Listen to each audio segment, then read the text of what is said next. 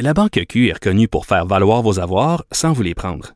Mais quand vous pensez à votre premier compte bancaire, tu sais, dans le temps à l'école, vous faisiez vos dépôts avec vos scènes dans la petite enveloppe. Hmm, C'était bien beau. Mais avec le temps, à ce compte-là vous a coûté des milliers de dollars en frais, puis vous ne faites pas une scène d'intérêt. Avec la Banque Q, vous obtenez des intérêts élevés et aucun frais sur vos services bancaires courants. Autrement dit, ça fait pas mal plus de scènes dans votre enveloppe, ça. Banque Q. Faites valoir vos avoirs. Visitez banqueq.ca pour en savoir plus. Cube Radio. Il connaît tous les dessous de la politique. L'économie, la santé, le transport. Antoine Robitaille. Là-haut sur la colline. Cube Radio. Bon mercredi à tous. Aujourd'hui à l'émission, il y aura l'avocat en immigration Stéphane Anfield, qui est aussi un potentiel candidat à la direction du Parti québécois. Puis ensuite, on discutera avec Amir Kadir, euh, qui va commenter les derniers propos de Trump, Donald Trump, le président américain, sur l'Iran. Mais d'abord, mais d'abord, il y a un vadrouilleur avec nous en studio.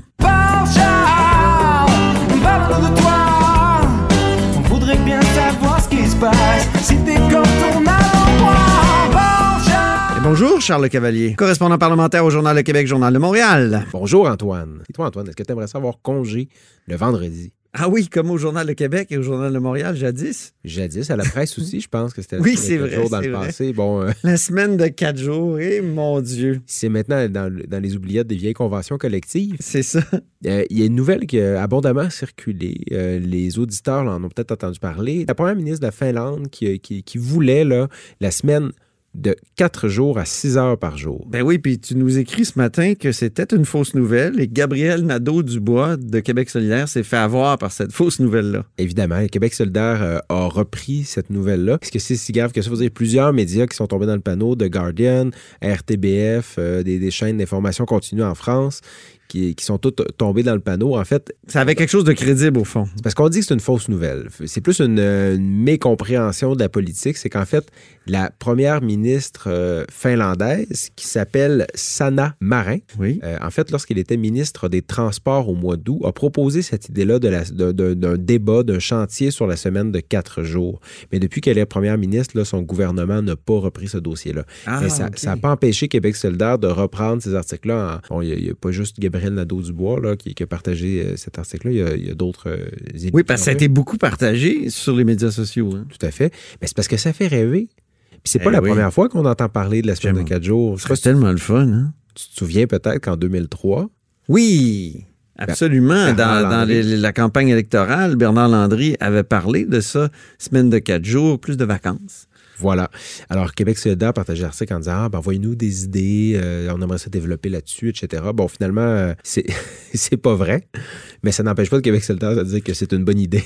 mais Ben, bon, ça- ce n'est pas parce que la Finlande ne le fera pas que c'est pas une bonne idée. Sinon, dans un autre dossier, Oui. il y a Jean Charest qui, euh, qui refait face. Euh, ce matin, il y a deux nouvelles qui concernent l'ancien premier ministre du Québec. Ben oui, mais moi j'ai lu le texte du National Post là, de John Iveson Exactement, qui nous qui apprend. dit que euh, c'est fait, il va plonger.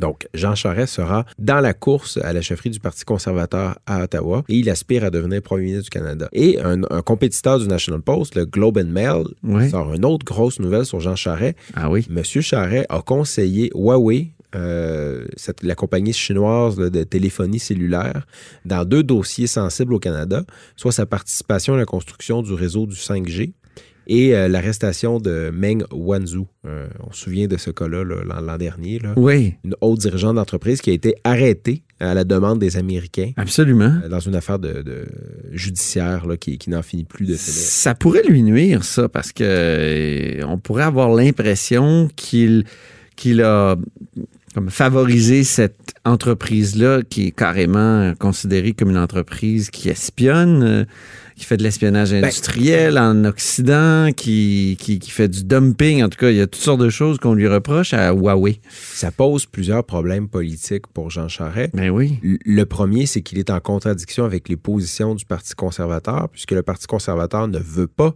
que Huawei participe à la construction du réseau 5G. Ah Les États-Unis et l'Australie ont déjà interdit à l'entreprise de, de faire ça en disant ben, il y a des risques d'espionnage. Je vais faire attention à ce que je dis parce que j'ai moi-même un téléphone au Huawei OK. dans Ah oui, mains. Tu dans les mains actuellement. Donc, on est écouté à Pékin, là. C'est possible. Mais bon, vous voyez, il y a des risques de sécurité nationale en disant on veut pas que l'entreprise chinoise proche du Parti, du Parti communiste euh, construise de réseau 5G au Canada.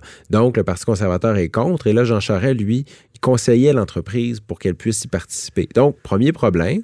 Deuxième problème, Jean Charest va devoir faire acte de transparence et dire pour qui il a travaillé au fil des, atta- des- des années euh, alors qu'il était chez McCarthy Tétro. Ben On oui. se souvient, par exemple, qu'il a conseillé TransCanada Énergie pour la construction d'Énergie Est au Québec. On veut tous les mandats. Est-il toujours favorable à ce projet qui est très impopulaire au Québec? Mhm. Ben, bref, ça, pose plusieurs questions. Et puis, ben, finalement, pour ce qui est de la Chine, là, euh, dans, dans l'article du Globe Mail, on cite un discours qu'il a fait devant le Empire Club à Toronto, Oui. Où euh, j'imagine que c'est là que la, la- la puce à l'oreille a été mise là, euh, aux journalistes, parce que dans le fond, il a dit qu'il représentait des intérêts pour, pour, pour, euh, chinois dans son discours. Et mais il disait à ce moment-là qu'il faudrait que le Canada là, adopte une, une diplomatie beaucoup plus proche de la Chine que ce qu'on a Ah oui. actuellement. Exactement. Et puis, bon, on comprend qu'il y a la- toute la question de, de- en, relations internationales, on appelle ça le réel politique, c'est-à-dire, bon, le Canada n'est pas un, un très grand pays, euh, ne peut pas s'opposer à une superpuissance comme la Chine, donc euh, il faut être réaliste, euh, donc il faut, faut avoir des bonnes relations avec la Chine, puisque c'est un partenaire économique très important. Mais par ailleurs, en ce moment, il y a des nouvelles internationales assez effroyables, sur par exemple les, les Chinois ouïghours, là, qui Eh sont oui. musulmans, qui sont dans des, des, des- un- je pense que c'est plus d'un million de, de ouïghours qui sont dans des, des quasi-camps de, rééducation, camps de Ils concentration. sont espionnés par des compagnies dans lesquelles la Caisse de dépôt a investi d'ailleurs. Hmm. OK. Hey, merci beaucoup, Charles Cavalier. Ben, ça fait plaisir. La Banque Q est reconnue pour faire valoir vos avoirs sans vous les prendre. Mais quand vous pensez à votre premier compte bancaire, tu sais, dans le temps à l'école, là, vous faisiez vos dépôts avec vos scènes dans la petite enveloppe. là. Hmm, C'était bien beau. Mais avec le temps, ce vieux compte-là vous a coûté des milliers de dollars en frais, puis vous ne faites pas une scène d'intérêt. Avec la Banque Q, vous obtenez des intérêts élevés et aucun frais sur vos services bancaires courants. Autrement dit, ça fait pas mal plus de scènes dans votre enveloppe, ça. Banque Q. Faites valoir vos avoirs. Visitez banqueq.ca pour en savoir plus. Là-haut sur la colline. Une entrée privilégiée dans le Parlement. Cube Radio. Au bout du fil, il y a Stéphane Anfield, avocat en immigration et potentiel candidat à la direction du Parti québécois. Bonjour, M. Anfield. Bonjour. Alors, euh, comment évolue la réflexion? Ça évolue lentement, mais sûrement. Alors, on prend le temps euh, nécessaire euh, de, de, de réfléchir sérieusement. Vous savez, c'est une grosse décision à prendre.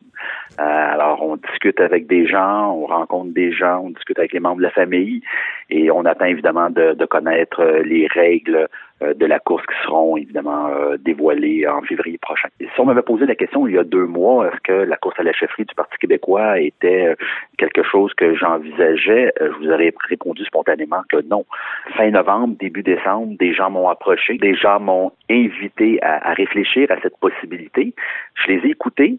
Euh, j'ai euh, j'ai pris note de, de leurs commentaires et euh, je pense que c'est important de réfléchir à la question. Puis d'ailleurs, je suis quelqu'un qui, dans la vie, aime relever de nouveaux défis.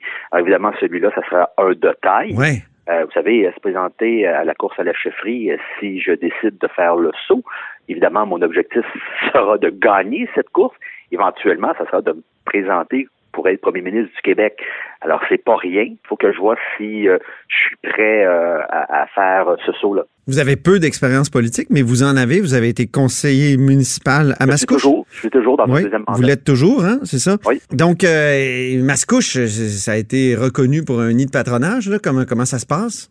Ben, ça se passe très bien. D'ailleurs, euh, on a une nouvelle équipe euh, depuis euh, depuis maintenant six ans, sous la présidence euh, de Guillaume Tremblay, qui, qui, qui est maire euh, de Mascouche. Euh, on a une équipe complète de Vision démocratique de Mascouche. Guillaume, d'ailleurs, qui, qui a été député du Parti québécois dans le temps de, de Mme Marois là, pour le, le comté de Masson. Alors, ça se passe très bien. Euh, il me reste évidemment deux ans euh, à mon mandat, là, deuxième mandat comme conseiller municipal. Vous avez milité aussi au Parti québécois? Absolument, absolument. Ça fait euh, des années qui, que je milite au Parti québécois. Euh, J'ai d'ailleurs, je vous mentionnais que bon, lorsque Guillaume Tremblay était quand était député euh, du Parti québécois dans Masson, j'ai exercé les fonctions de conseiller juridique pour lui, euh, participé à des congrès. Là, au Parti québécois, depuis plusieurs années, euh, sur votre sujet de prédilection, l'immigration, il y a un choc. Euh, il faut le dire. Là, il y a, par exemple, on, on a vu Jean-François Lisée, le dernier chef, vraiment hésiter d'un côté entre la mitraillette sous la burqa et de l'autre l'ouverture totale. Vous vous situez évidemment du côté de l'ouverture, j'imagine. En fait, moi, je suis plus du côté de- du rassemblement. Hein, si on veut un jour euh, euh, que le Québec devienne un pays, je pense qu'il faut rassembler euh, toutes les forces. Il faut, il faut pas mettre de côté les nouveaux arrivants. Vous savez, ces gens-là ont choisi le Québec comme terre d'accueil avant tout. Alors, il faut les convaincre de le choisir maintenant comme un pays. Je ne dis pas que l'immigration et les immigrants ont été mis de côté par le Parti québécois au cours des dernières années. Au contraire, mais je pense que on n'a pas réussi à les convaincre d'adhérer à ce projet, euh, les convaincre que c'est un projet rassemblant et qu'il est que ce projet les concerne tout autant que les Québécois de souche. Vous savez, Jacques Parizeau, hein, euh, c'est pas d'hier, euh, disait qu'on doit miser sur les francophones, mais pas uniquement les francophones de souche, mais les, tous ceux qui utilisent le français, qui viennent de partout à travers le monde, peu importe leurs origines. Alors moi, je veux, je veux reprendre où Jacques Parizeau a laissé sur cette question-là, et, et je pense que ça serait gagnant pour tout le monde. Depuis Jacques Parizeau, il y a eu le débat sur la laïcité qui, semble-t-il, a gâché les relations des communautés culturelles avec le Parti québécois. Est-ce que c'est votre opinion? Ouais, ben à l'époque, vous parlez sûrement de la, la, la charte euh, des valeurs Oui. Proposée par euh, M. Drainville. Euh, oui, ça avait ça, c'était un choc. Hein. D'ailleurs, j'avais dénoncé euh, certaines certaines certains pans de ce de ce projet-là. Ben, aujourd'hui, bon, le, le gouvernement de la CAQ est allé de l'avant avec le projet de loi 21. C'est contesté dans les tribunaux. On verra ce qu'il adviendra. Votre position à vous sur la loi 21? Ben, ma, ma position, elle est claire et elle a toujours été claire avant même l'élection euh, de la CAQ. Dans le milieu de la justice, j'ai toujours prôné la laïcité de l'État. Euh, j'ai été moi-même à même de représenter euh, des clients qui euh, étaient mal à l'aise lorsqu'ils se présentaient devant des commissaires de la Commission d'immigration et de statut de réfugiés qui abordaient euh, certains signes religieux. Mais la loi 21 comme telle, vous l'appuyez? Ben, j'appuie la, la laïcité de l'État, en- entre autres au niveau de, euh, du système de justice. L'interdiction l'interdiction du port des signes religieux pour les agents de l'État en situation d'autorité, que- qu'en pensez-vous, y, y compris les, les, les professeurs? Ben, en fait, au niveau des juges, au niveau des procureurs de la couronne, au niveau des gardiens de prison, au niveau des policiers, pour moi, c'est pas discutable, c'est réglé. Euh, et j'ai toujours milité en, faveur de cette laïcité. Maintenant, au niveau des enseignants, le projet de loi 21, de la façon qu'il est, euh, euh, qui a été emmené, je pense qu'il y a, euh, y a sujet à discussion. Il y a trop de zones grises. Je vous donne des exemples. Euh, une enseignante ou un enseignant qui arbore un signe religieux change d'école. Est-ce que maintenant on va être en mesure de- d'être capable de démontrer que cette personne-là bénéficie de la, de la clause grand-père, c'est-à-dire qu'elle a un droit acquis, on ne le sait pas. On a par exemple une, euh, une personne qui travaille dans un service de garde qui euh, va faire un remplacement, qui porte un signe religieux, va faire un remplacement dans une classe de primaire, doit retirer son signe religieux. Mais lorsqu'elle retourne dans ses fonctions du service de garde pour être à même de euh, s'occuper des mêmes enfants de la même classe, pourra porter son signe religieux. Ah oui. Euh, les écoles privées, Donc, c'est une loi qui n'est pas claire, selon vous? au niveau des enseignants et des enseignantes, je pense qu'il y aurait matière à clarifier le tout. Pour les membres de- du milieu de la justice, je pense que c'est clair. Il y a d'autres candidats potentiels, euh, évidemment, à la direction du Parti québécois, dont Frédéric Bastien. Frédéric Bastien, euh, le politologue là, qui enseigne euh, Oui. à Dawson, qui a écrit sur le rapatriement de la Constitution. Et dans son livre, Que j'ai rencontré d'ailleurs au dernier congrès du Parti québécois. c'est ça. Après le naufrage, refonder le Parti québécois. Il dit, si pour toutes sortes de raisons, il n'y a une année donnée que 5000 immigrants ayant fait de bonnes études, parlant français et souhaitant venir chez nous, alors il ne faut pas hésiter à réduire le seuil d'immigration à 5000 cette année-là. Que pensez-vous de cette affirmation? Ben, moi, ma position sur les seuils d'immigration, bon, vous savez, ça fait 27 ans que je pratique dans le domaine du droit de l'immigration. Je pense qu'on devrait dépolitiser cette question-là. Et il faut arrêter de balancer des chiffres à gauche et à droite. On a un parti qui arrive au pouvoir plus ouvert vers l'immigration, va nous proposer 55 000. On a un parti un peu moins ouvert à l'immigration, on va proposer 40 000. On en a d'autres qui proposent 30 000. Euh, moi, je dirais, ben, pourquoi pas 20 000? Pourquoi pas 60 000? Vous savez, à partir du moment où on ne s'appuie sur rien, euh, pour pouvoir décider des seuils, je pense qu'il est là le problème. Alors, pour pouvoir décider, Jean-François Lisée l'avait proposé, on en avait, j'avais discuté avec lui. Moi, je pense que la vérificatrice générale ou même un comité indépendant pourrait pourrait faire des recommandations sur les seuils d'immigration au gouvernement en tenant compte, entre autres, pas exclusivement, mais entre autres, du vieillissement de la population, de la pénurie de main-d'œuvre dans certains domaines et dans certains secteurs, mais surtout Hein, surtout de la capacité du Québec à accueillir et la capacité d'intégrer ces nouveaux arrivants. Je pense que est-ce que ça pourrait être descendu à 5 000 une année, comme le, le dit euh, Frédéric Bastien? Ben, On si partirait le- de 50 000 à 5 000 Ben, si le comité nous dit que ce que ça prend au Québec pour combler le vieillissement de la population, la pénurie de main-d'œuvre, en tenant compte de notre capacité d'accueil et d'intégration, que c'est 5 000 que ça prend, ben, je dis, on est qui, nous, pour aller à l'encontre de ce comité qui aurait fait une étude et une analyse sérieuse? Si toutefois il nous dit que c'est 45 000, ben, ça sera 45 000. Vous savez, on a un gouvernement qui vient d'annoncer pour 2019 qu'on allait baisser les seuils d'immigration à 40 000 force est d'admettre qu'ils ont dû constater que c'était une erreur et là, ils vont plutôt les ramener autour de 50 000 pour euh, 2020. Ben, c'est ça que je vous dis. Il faut arrêter d'utiliser des seuils et d'en faire un, un- un débat, euh, à mon avis, inutile. Il faut s'appuyer sur des études et des analyses concrètes, sérieuses. Et malheureusement, c'est ce qu'on n'a pas au Québec depuis les dernières années. La souveraineté, ça devrait se faire comment?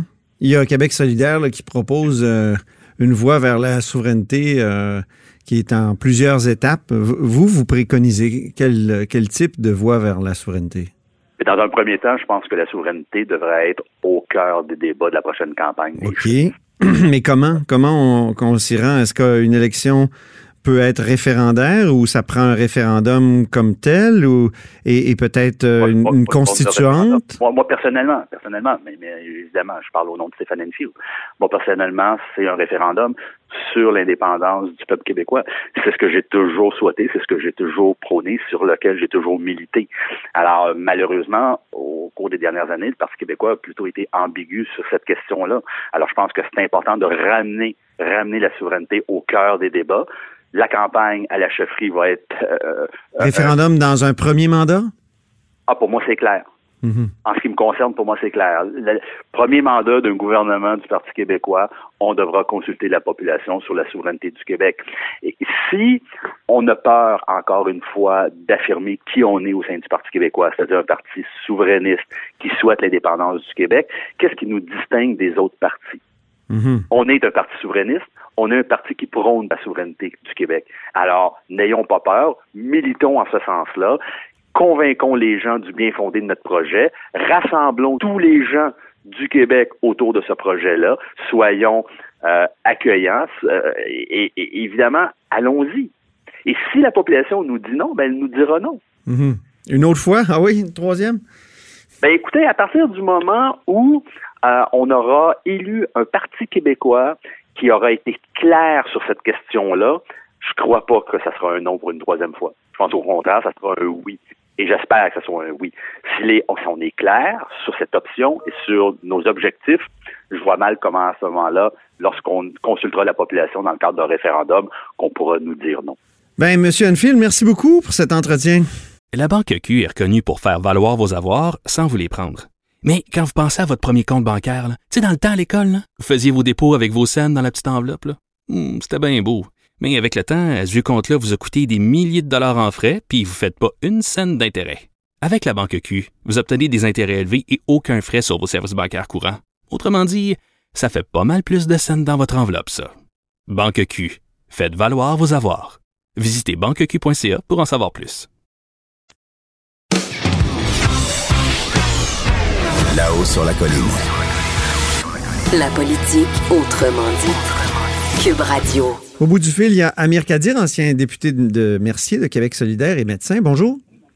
Bonjour Antoine. Comment vivez-vous, euh, Amir, euh, l'escalade de tensions entre euh, votre pays d'origine et le pays voisin?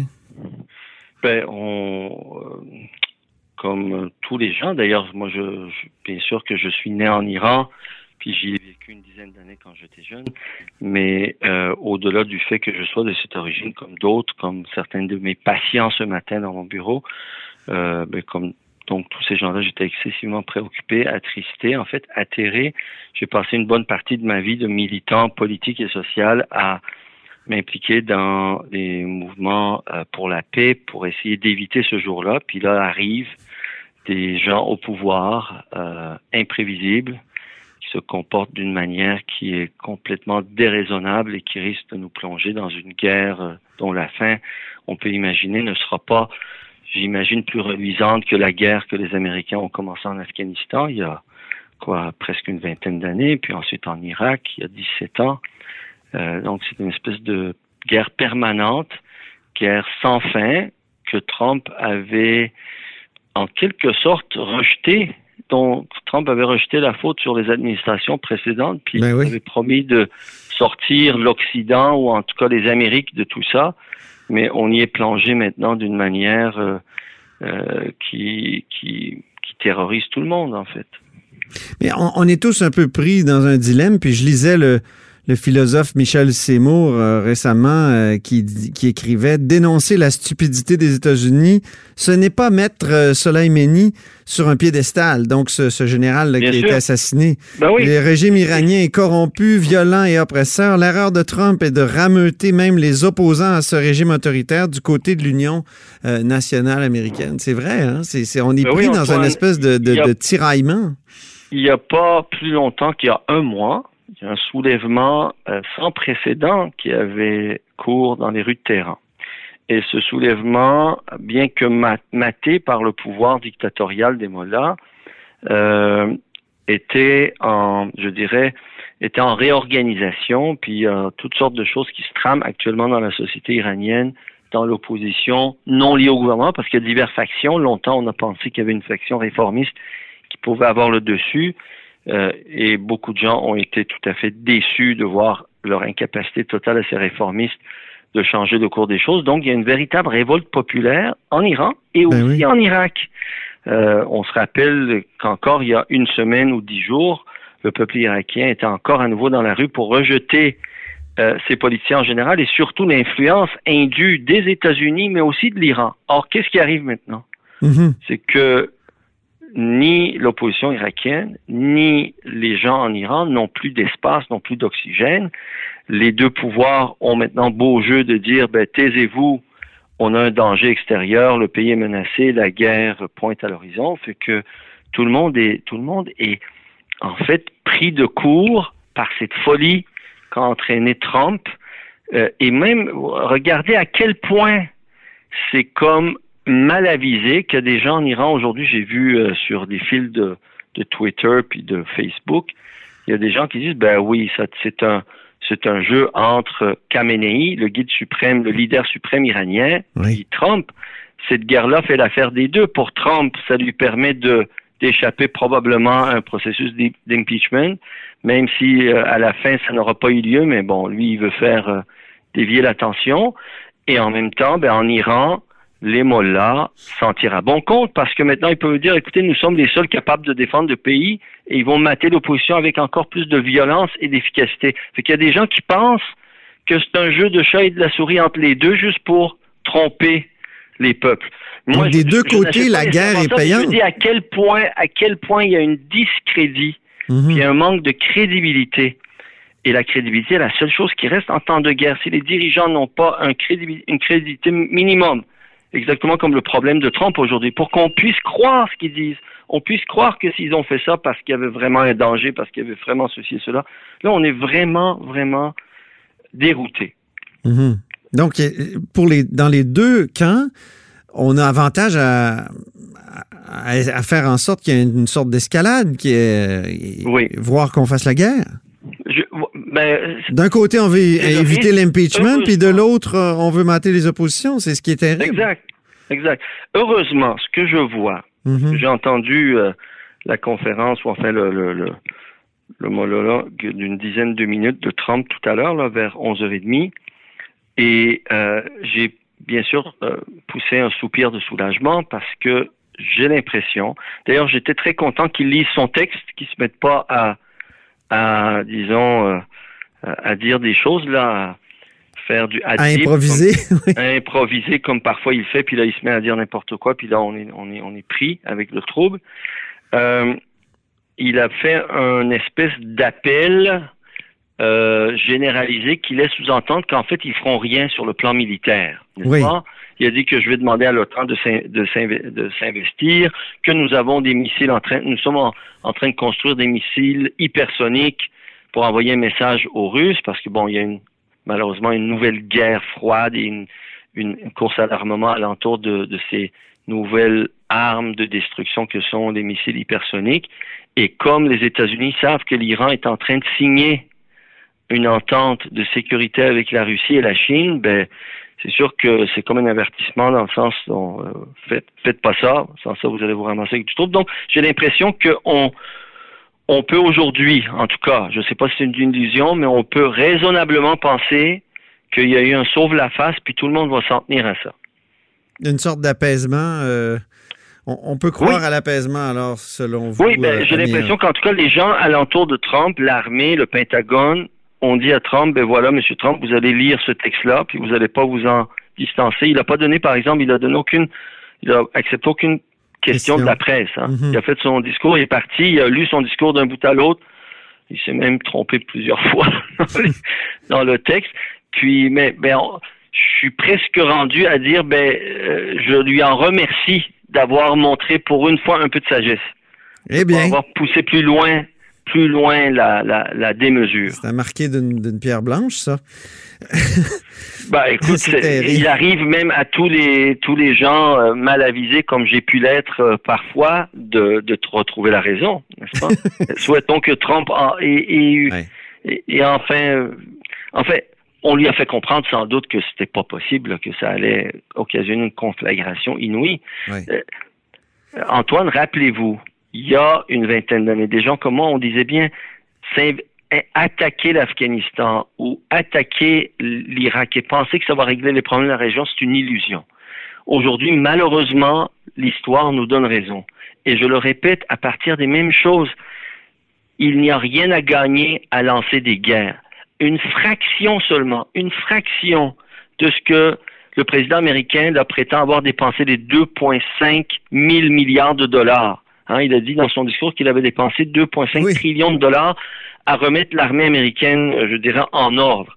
Mais une fraction de cet argent-là, investi dans des programmes de, je dirais, de reconstruction nationale, des grands plans Marshall pour la région, pour montrer que les Américains veulent pas uniquement exporter la guerre puis l'insécurité, mais la construction, le développement économique, je vous jure, aujourd'hui, on n'aurait pas ces problèmes-là. Merci beaucoup, Amir Kadir. Merci. Voilà. Merci, Merci Antoine. Merci pour cette interview. Puis on se reparle, euh, évidemment. Au revoir. C'est pas la fin de, de ces euh, tensions-là entre les deux grands pays. Au revoir. Cette émission est maintenant disponible en podcast. Rendez-vous dans la section balado de l'application ou du site cube.radio pour une écoute sur mesure en tout temps. Cube Radio, autrement dit. Et maintenant, autrement écouté.